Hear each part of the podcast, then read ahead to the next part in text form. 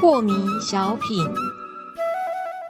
张讲师您好，有一位听众朋友他说啊，讲师啊，您告诉我们说，烦恼与忧虑不要挂在心上，那么快乐和兴奋是不是也不要挂在心上呢？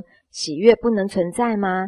那么看到实相而没有攀附喜悦，那表情不就是一直僵僵的没有笑容了吗？请问讲师，是的，这个很多刚开始学习黄庭禅的人都有这个误会啊。呃，好像嘛，要把情绪拿掉，然后人生就毫无意义了，没有一点乐趣了，对不对啊？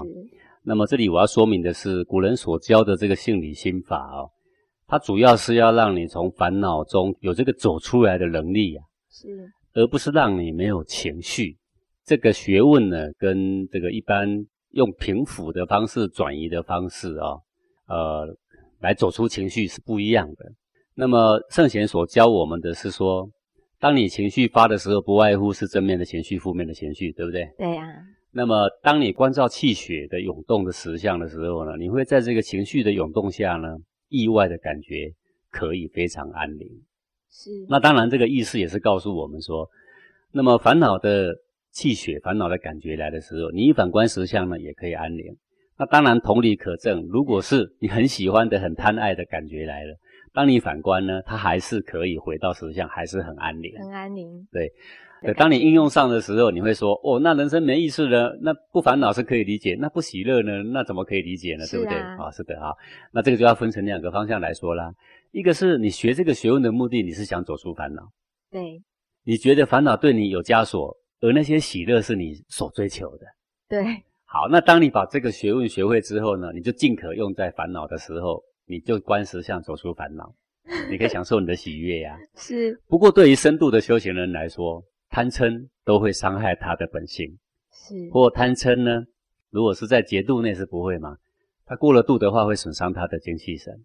是。那当你发现你过度的贪，我们贪爱的东西是每个人都有的。比如说，有的人喜欢艺术，他看了一个画展，对，他会觉得非常的满足。这个满足显然是不伤身的。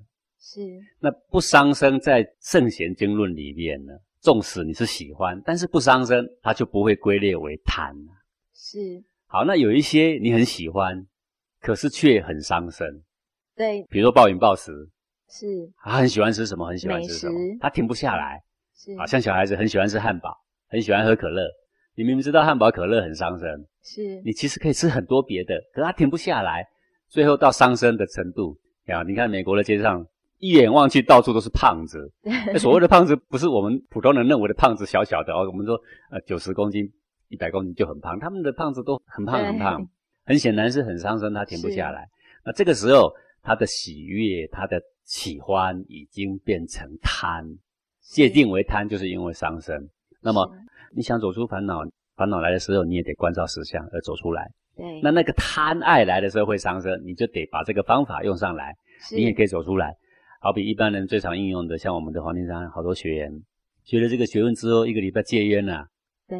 那烟是不是一种喜欢？是喜欢呐，他喜欢到有点瘾头。是。那他伤不伤身？伤身。他如果不伤身，我们就鼓励他嘛。是。你干脆喜欢嘛，有什么不可以？那么讲师说，如果我喜欢唱歌，哎，唱个歌一首两首很养生。可是如果你跑去 KTV 唱到彻夜通宵的话，那就那就伤身了就不行。对，停不下来，那你就可以透过关照实相，而从贪爱的情绪走出来。那如果不伤身呢？哎，你就可以去享受啊。我去看个画展啊，这幅画蒙娜丽莎，这个微笑这么满足。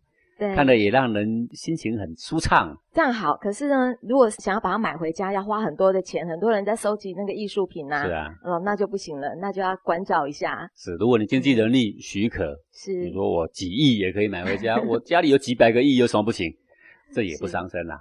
对，收藏嘛。是。但如果我要去借钱标会卖房子来买这个话，那这个不是只有伤你自己，我看全家都要伤了。是有伤害的情况，你停不下来，那就是这个学问的价值的所在啊。好，所以你可不可以享受你的人生的七情？可以耶。但是当他伤身了，损伤你精气神了，那么你想走出来，你有能耐吗？你没办法的，那你只有透过圣贤所教给我们的这个学问，透过关照，关照黄庭一窍气血的实相，你就可以在涌动的当下，你感觉那个冲动忽然好像是不见了。虽然气血还在涌动，可是你好像可以安住在这个当下，是这个就是这个学问的价值所在。所以你并不会因为这个学问成为一个表情呆滞的人，没有激情的人，这是一点。另外一点我要说明的是，即使你透过关照，你也不会是一个表情僵硬呆板的人。为什么呢？因为这个安宁跟情绪是发生在同一秒钟的，也就是说，你有喜怒哀乐的七情的表现。可是内在对给你的痛苦跟那个冲劲呢是不见的，嗯，只是差异在这里而已。你说这到底是怎么回事？这个事情啊，就像柠檬的酸哦，什么酸法啊？坦白讲，你非得去练习，练习到你尝到说哦，原来是这么一回事。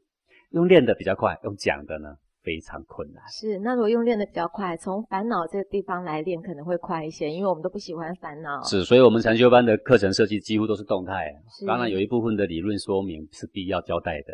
但大部分的时间呢，我们就拿很多的东西，比如说影像啊，比如说声音啊，比如说活动啊，跟人的互动之间，制造了很多情绪。在情绪当下，我们会告诉你你怎么办，然后你会在情绪的当下，是不是把情绪赶走？对，竟然是在喜怒哀乐的当下是非常安宁的，烦恼即菩提的同一秒钟的。